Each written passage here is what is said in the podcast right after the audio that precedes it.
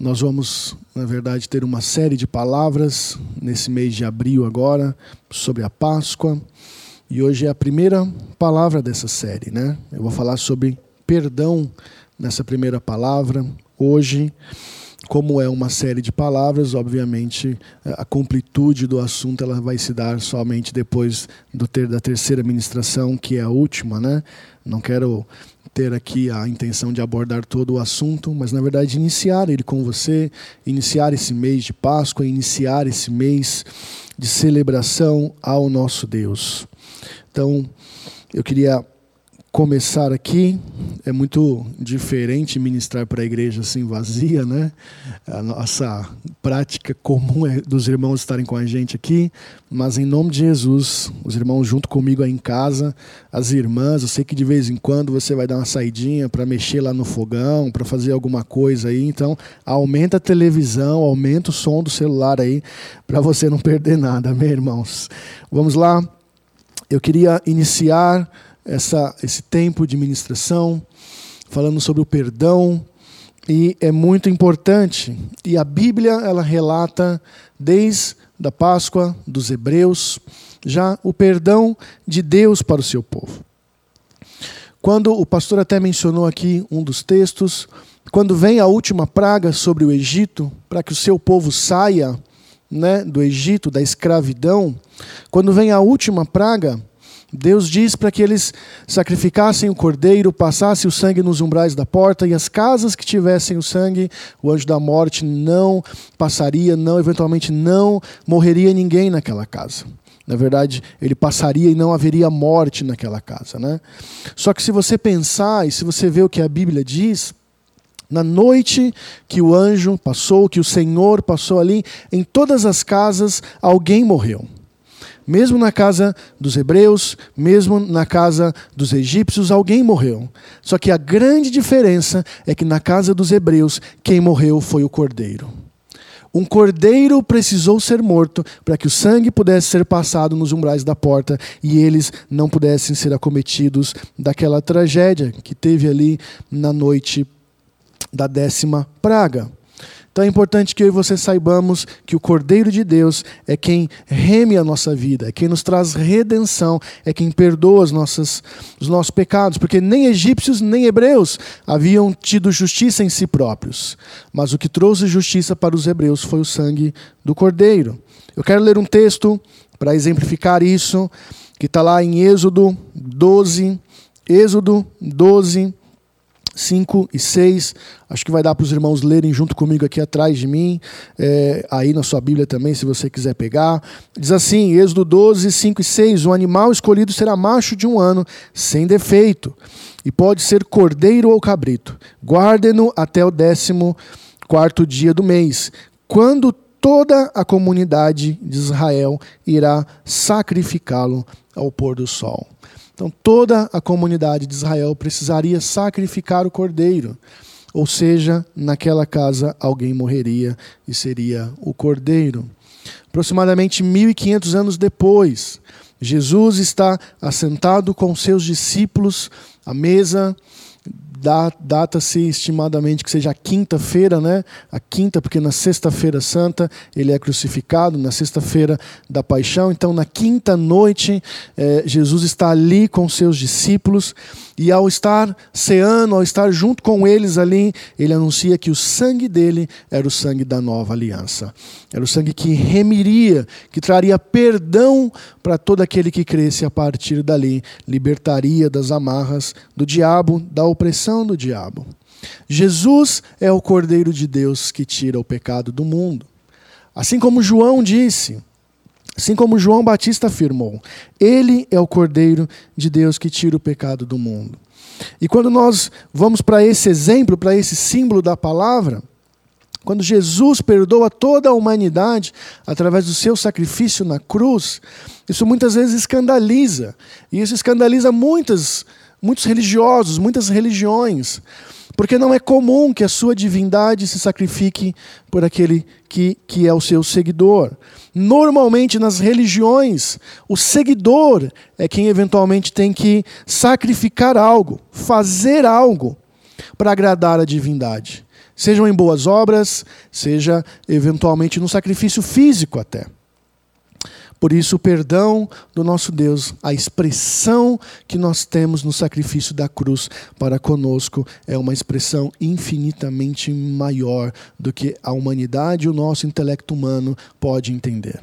Aquilo que a Bíblia expressa em todas as suas páginas, essa paixão de Deus por nós, esse amor de Deus por nós, que leva-o até o sacrifício de cruz, ele é toda a expressão de amor de Deus que está descrita na Bíblia como um todo. E para falar de perdão, para falar um pouco sobre é, é, essa expressão do perdão de Deus para nós, eu vou usar três pontos, eu vou falar de três princípios importantes que esse perdão gera na minha e na sua vida. É muito importante que eu e você entendamos que o perdão de Deus ele libera coisas para nós. E o primeiro ponto, o primeiro princípio que eu quero falar nesta manhã é que o perdão do nosso Deus nos alcança. Se você estiver aí na sua casa com alguém, você pode falar para ele, né, que o perdão de Deus te alcança. O perdão do meu Deus te alcança e você pode falar para si mesmo, né, o perdão do meu Deus me alcança. Veja só o que diz Romanos 5:12. Diz assim: portanto, da mesma forma como o pecado entrou no mundo por um homem, e pelo pecado a morte, assim também a morte veio a todos os homens, porque todos pecaram. O homem precisa ser perdoado. O homem precisa admitir, precisa reconhecer, precisa ser humilde para entender que ele é pecador e que precisa do perdão de Deus. A realidade, o pecado, ele alcançou todos nós. A Bíblia diz que todos pecaram, porque todos pecaram, é o que o apóstolo Paulo diz. Então todos nós estamos acometidos de pecado até encontrarmos o perdão do nosso Deus.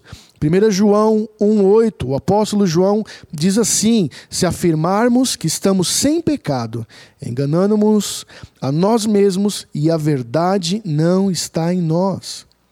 Então, se qualquer ser humano afirmar que ele não tem nenhum pecado, ele está se enganando. É isso que a palavra está dizendo, ele está se enganando, porque todos pecaram, todos estão acometidos de pecado. Então, seja, você não pode se enganar a esse respeito. Há um trecho da primeira pregação do apóstolo Pedro, assim que eles são cheios do Espírito. Esse texto está lá em Atos 2, 38. Eu dei uma resumida nele aqui, coloquei o começo e o fim, mas a mensagem que Pedro está pregando dizia basicamente isso. E disse-lhes Pedro: arrependei-vos para perdão dos pecados. A mensagem de Pedro era que eles se arrependessem para que eles pudessem receber o perdão de Deus. Existe um símbolo no Antigo Testamento que eu quero usar nesta manhã que fala dessa necessidade de arrependimento. Sem arrependimento não há perdão. E no Antigo Testamento, quando um judeu, quando um hebreu pecava, ele iria ele pegava ali o seu sacrifício, o animal, ia até o sacerdote e fazia ali o sacrifício. Mas nessa hora, antes de sacrificar o animal, ele fazia algo. Ele colocava suas mãos sobre a cabeça do animal. Eu quero ler esse texto, ele está lá em Levítico 4, 27, para que você entenda esse princípio, esse símbolo da palavra de Deus. Levítico 4, verso 27 até o 29, diz assim: Se alguém for da comunidade que pecar sem intenção, fazendo o que é proibido em qualquer dos mandamentos do seu Deus, será culpado. Quando conscientizarem, eles, o, o, o, o escritor está falando, quando ele entender, quando ele se arrepender, porque ele não era obrigado a levar, quando ele se conscientizar do seu pecado, seguindo o texto, trará como oferta pelo pecado que cometeu uma cabra sem defeito. E aí o texto diz: porá a mão sobre a cabeça do animal da oferta pelo pecado, que lhe será morto no lugar dos holocaustos. O ato de imposição de mãos fala algo muito precioso para nós. Primeiro, eu já disse aqui, a pessoa, o, o, o, hebreu, o israelita, ele precisava ser conscientizado de que aquilo que ele fez, de fato, havia sido um pecado contra o seu Deus. E esse arrependimento que ele tinha o levava a levar o animal até o sacerdote para que ele pudesse ser perdoado. E ali havia algo público que ele fazia, que era impor as mãos sobre o animal. Ou seja, ele tinha que publicamente assumir, ele tinha que dizer: Eu errei e eu estou passando aqui a minha culpa para esse animal. haveria a necessidade dele se arrepender. Então, seja, o perdão do nosso Deus, o perdão de Deus para mim, para você, só vem através de arrependimento. Quem não se arrependesse não iria lá levar um animal para sacrificar. Então ele teria que se arrepender.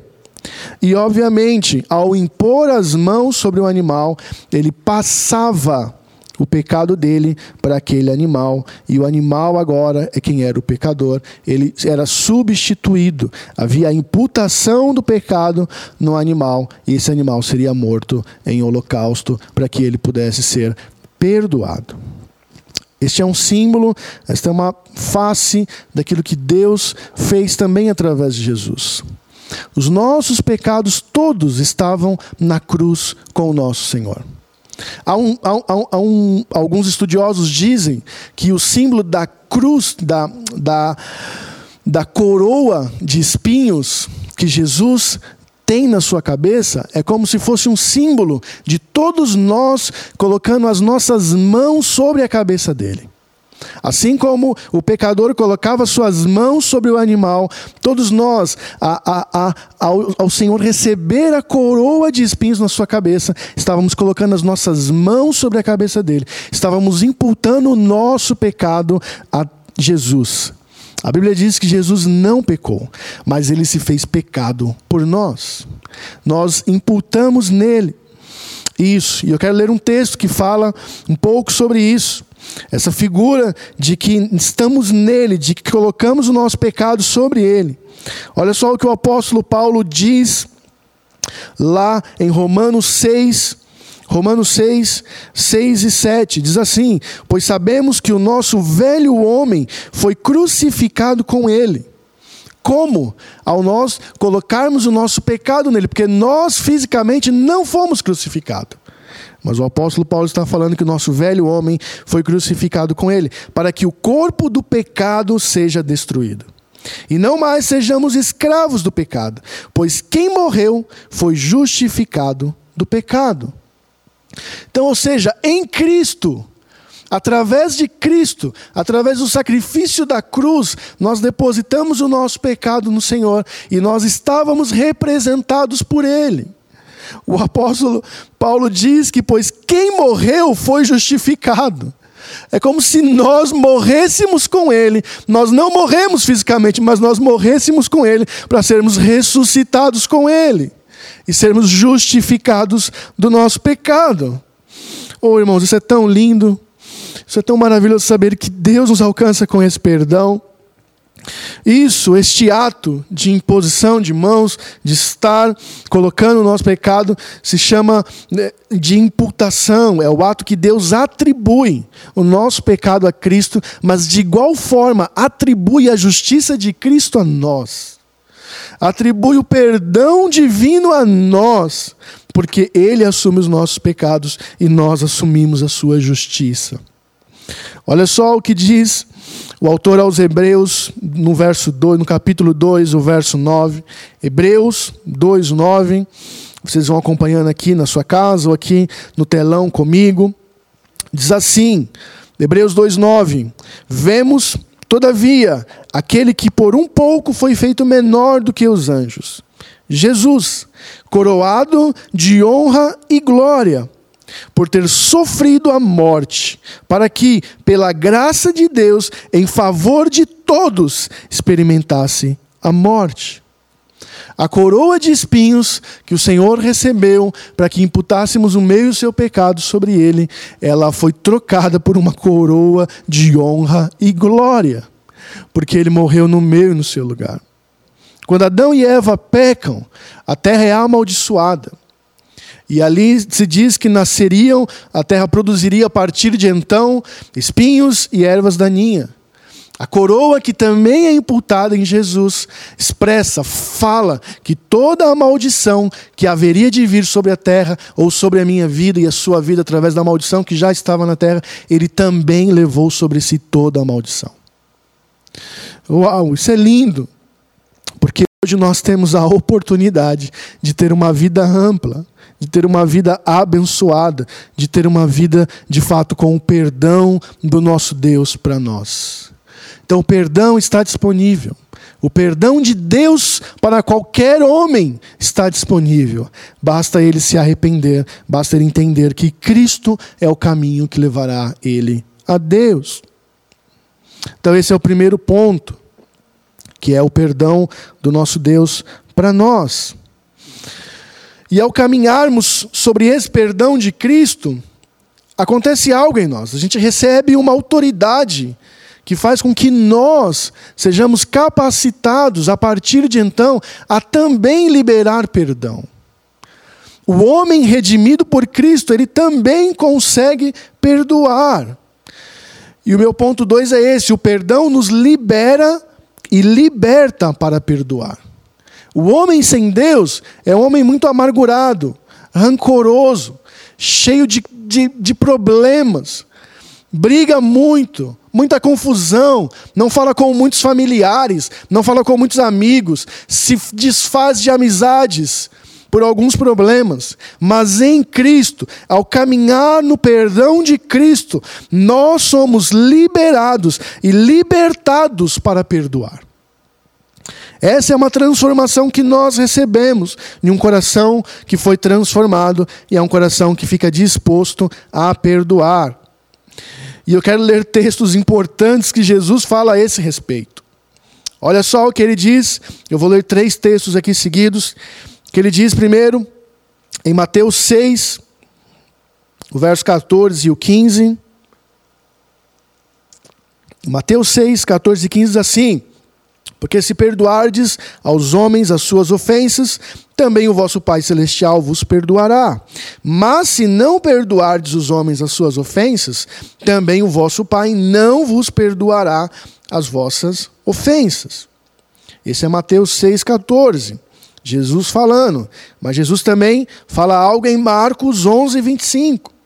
Sempre que estiveres orando, Marcos 11, 25. E sempre que estiveres orando, se tendes alguma coisa contra alguém, perdoai, para que o vosso Pai Celestial vos perdoe as vossas ofensas.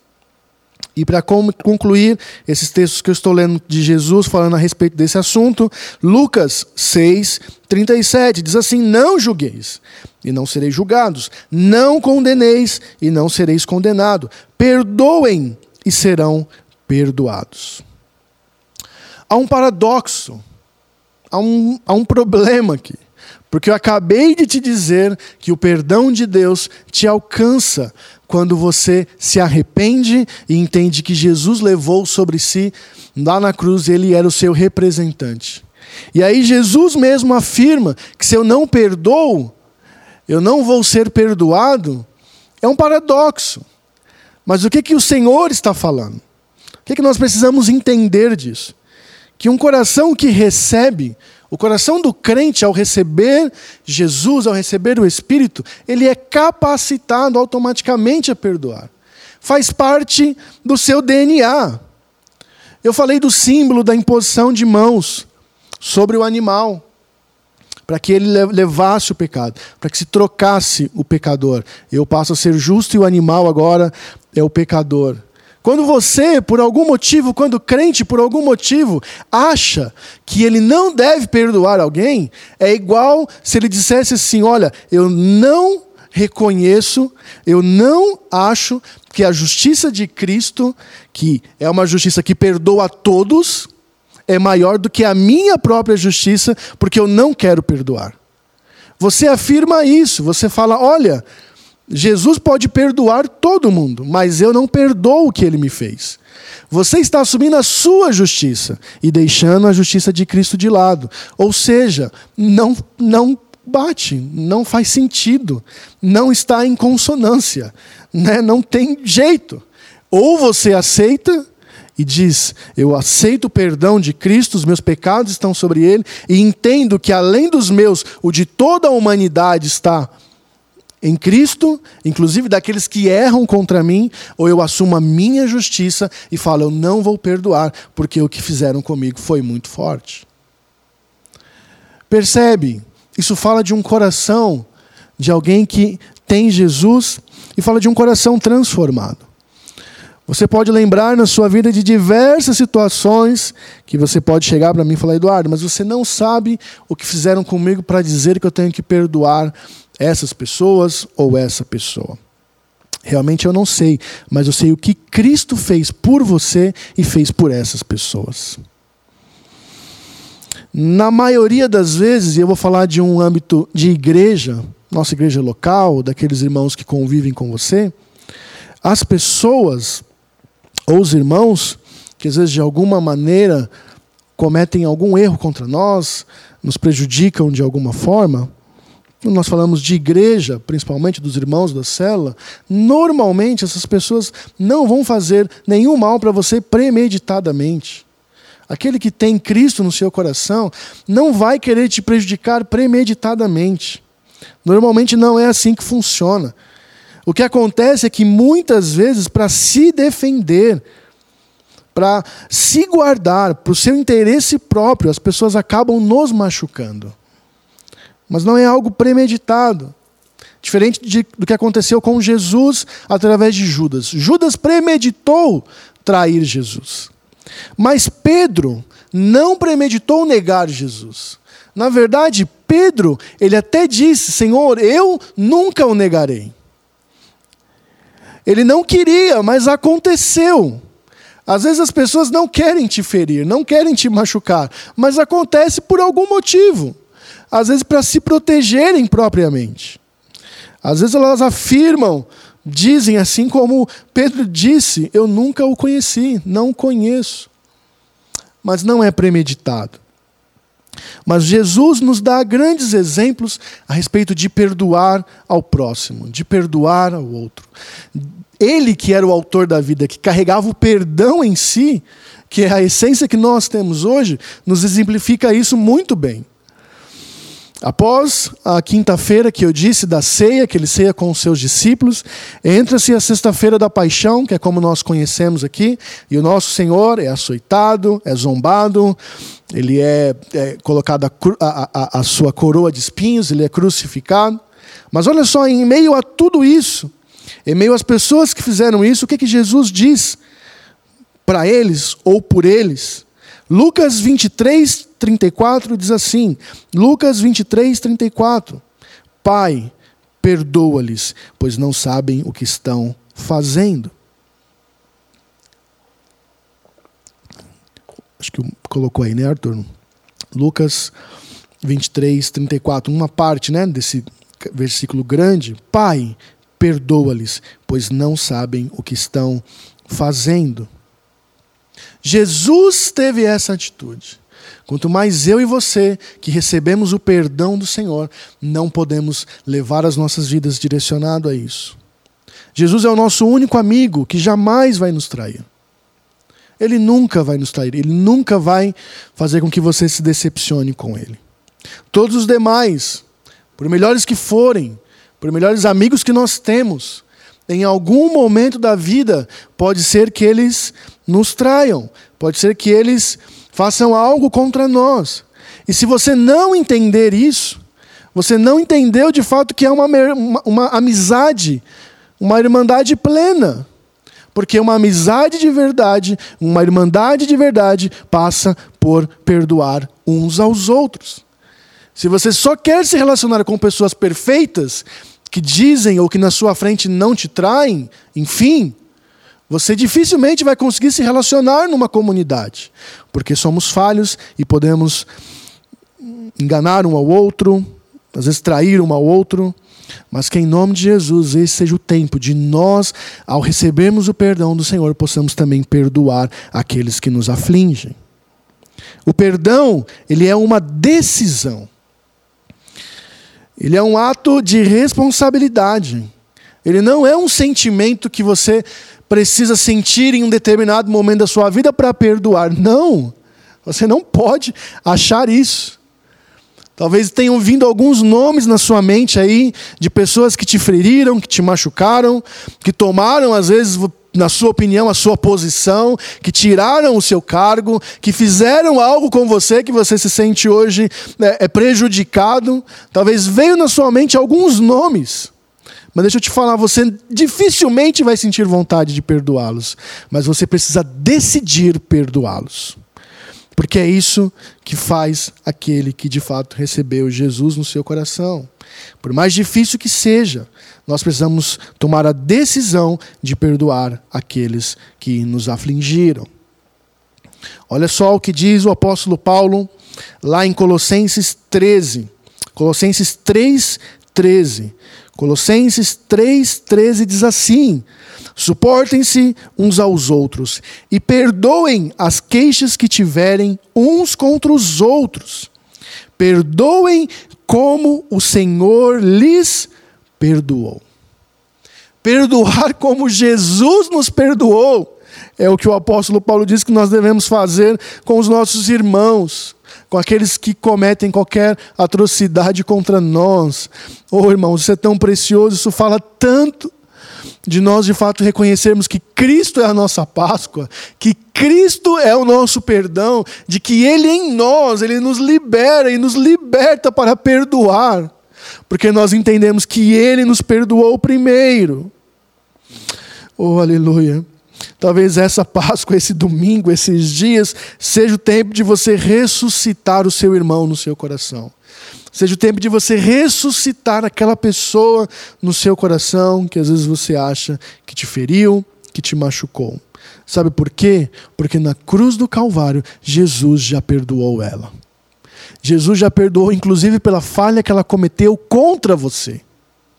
Então você deve, de igual forma, perdoar, liberar perdão, independente do dano que possa ter sido causado, ele possivelmente até continue, mas independente do dano, você deve perdoar o seu irmão. Amém, irmãos? Graças a Deus. Vou aqui para o terceiro ponto e último, que também tem toda a sua importância e que nós temos visto hoje em dia um grande mal na nossa sociedade o perdão, eu disse lá que o perdão, no ponto 1, um, né? O perdão do nosso Deus nos alcança. Então, perdão te alcançou.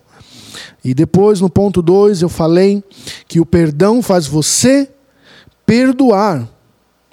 E o 3, que é o que eu estou agora, desculpa, o 2, fala que o perdão nos libera e liberta para perdoar. E o 3 é exatamente isso. O perdão faz você se perdoar. Normalmente, quando nós falamos de perdão, um dos nomes que menos vem à nossa cabeça é o nosso próprio nome. Somos nós mesmos. E aí você pode até pensar, mas por que, que eu devo perdoar a mim mesmo?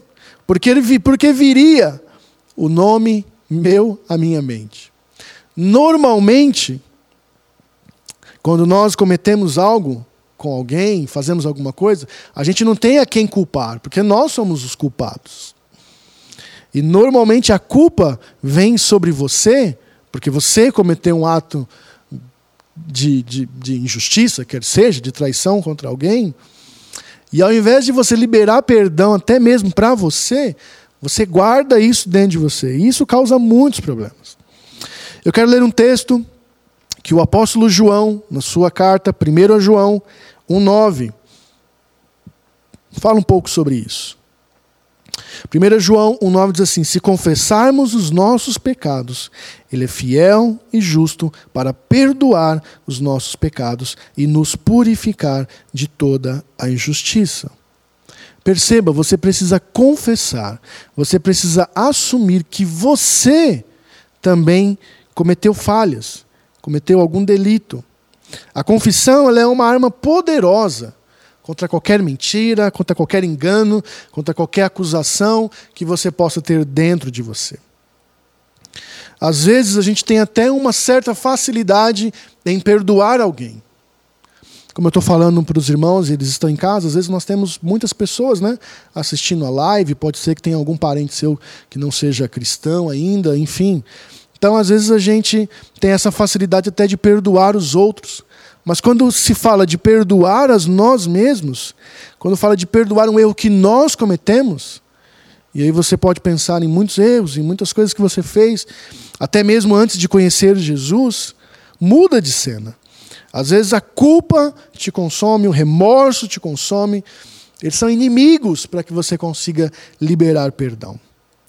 Não são poucos os casos que a gente vê hoje de, de pessoas que acabam tirando até mesmo a sua vida porque não conseguem se perdoar por um erro que cometeram. Quando nós trabalhamos em célula, né? Como nós trabalhamos em célula, eu liderei muito tempo jovens, lidero adultos hoje, mas é muito comum quando você faz um discipulado, você, em algum momento do discipulado, encontrar aquela pessoa, eh, o irmão que está com você, que você está aconselhando, ele estar preso a uma dificuldade de se perdoar até mesmo. Por algum ato que ele cometeu, por alguma coisa que aconteceu na vida dele, ele não consegue liberar perdão para si mesmo. Perdoar a si mesmo talvez seja um dos maiores desafios da vida de todo ser humano. Porque ele vai se relacionar com a capacidade, com a dificuldade de você assumir os seus erros que você cometeu e aceitar e se entregar ao amor de Deus para a sua vida. Você vê, a gente vê em algumas situações, muitos que até culpam por ter nascido, acham que são um fardo na vida de outras pessoas. Esses sentimentos, essas reações, isso que está no nosso íntimo, fala muito de nós não conseguimos nos perdoar. Muitos é, é, têm a compensação de sentimentos de rejeição até Passa a vida toda tentando agradar os outros para fazer algo porque em si próprio, dentro de si, não consegue reconhecer nada de bom. Deixa eu te falar algo. Saiba que você precisa se perdoar se quiser ter uma vida abundante com Deus. Todos nós, eu e você, na grande maioria das vezes, temos a tendência de exigir muito mais de nós mesmos do que dos outros. Então você se exige muito e não consegue, muitas vezes, liberar o perdão para você próprio. Eu quero ler dois textos lindíssimos que falam algo a respeito daquilo que Deus tem para a sua vida nesta manhã. Quando Deus nos perdoa, a Bíblia diz algo muito claro e que você precisa entender para que você também se perdoe. Diz assim, Jeremias primeiro, Jeremias 31, o verso 34, é só a parte final do verso. Diz assim: Porque eu lhes perdoarei a maldade e não me lembrarei mais dos seus pecados. Isso é Jeremias quem diz, mas o autor aos Hebreus também diz algo similar também numa parte aí do versículo, Hebreus 10, 17, diz assim, e acrescenta: dos seus pecados e iniquidades não me lembrarei mais. E isso é para todos nós. Deus, quando nos perdoa, Ele não se lembra mais dos nossos pecados, das nossas falhas. Por que, que eventualmente você pode ficar se punindo, não se perdoando? E aí você fala, mas isso não é para mim. Olha só o que diz o apóstolo Pedro, também num discurso em Atos, Atos 10, 34, uma parte também do versículo, diz assim: Agora percebo verdadeiramente que Deus não trata as pessoas com parcialidade. Deus não faz acepção de pessoas. Deus não escolhe perdoar umas falhas e não perdoar as outras. Deus não acha que uma falha é menor e a outra é maior, que existem atrocidades. Não, Deus perdoa. Independente do que você possa ter feito na sua vida. Não há acepção, acepção de pessoas. O que você precisa é se arrepender, se encontrar com Jesus como seu único e suficiente Salvador, para que Ele possa marcar a sua vida que você possa se perdoar a si mesmo, que você possa perdoar as pessoas que estão ao seu redor e que você possa até mesmo entender que Deus já te perdoou. E para concluir essa palavra nessa manhã, eu queria dizer que perdoar só depende de você. Perdoar é uma decisão sua. Liberar perdão é uma decisão sua. Você tem muitas escolhas que podem ser feitas na sua vida. Muitas. E essas escolhas vão levar você em alguma direção. Perdoar é uma escolha que te dará força, ânimo, coragem para viver uma vida vitoriosa em Deus. Escolha hoje se perdoar. De igual forma, perdoar os seus irmãos também é uma demonstração de que o Espírito de Deus tem transformado sua vida e você entende que Cristo já as perdoou, por isso você também libera perdão. E se por algum motivo você está aí me assistindo na sua casa e não tem no seu coração, no seu íntimo, a clareza de que você já é perdoado por Deus, que você já recebeu o perdão. Nós estamos nas casas, né, nessa transmissão ao vivo. Pode ser que tenha alguém que começou a assistir, que está se identificando com essa palavra, mas talvez você não tenha certeza ainda do perdão de Deus para sua vida. Essa com certeza pode ser amanhã, aonde o perdão de Deus alcance a sua vida. Aonde você impõe as suas mãos onde você coloque suas mãos sobre Jesus. Fale para Ele: Senhor, eu não consigo me perdoar, os meus pecados são muitos, mas eu queria que o Senhor levasse os, seus, os meus pecados sobre o Senhor, porque Ele já fez isso. Ele já fez, você só precisa reconhecer. Então, essa é uma manhã também de salvação. Essa é a Páscoa. A Páscoa reflete perdão. A Páscoa é o Cordeiro de Deus que tira o pecado do mundo. A Páscoa é o cordeiro que morreu na casa dos hebreus. A Páscoa é o Cristo crucificado, remindo todos os nossos pecados. Ele liberou um perdão, perdão para toda a humanidade. E esta manhã, esse perdão está disponível para você. Queria nessa hora que você aí na sua casa pudesse fechar os seus olhos. Pudesse pensar se em algum momento dessa ministração o seu coração palpitou, foi tocado por algo. Eu disse que podem ter pessoas que vão aceitar Jesus aí agora ao seu lado. Mas diz também que pode ser que você não tenha se perdoado. Esse é o momento de você orar por você mesmo e falar: Pai, eu quero tirar esse peso do meu coração. E de igual forma, essa é a hora que você pode também reconhecer que aqueles que falharam com você precisam ser perdoados por você. Há a nossa necessidade nesta manhã de reconhecermos esta palavra e liberarmos perdão.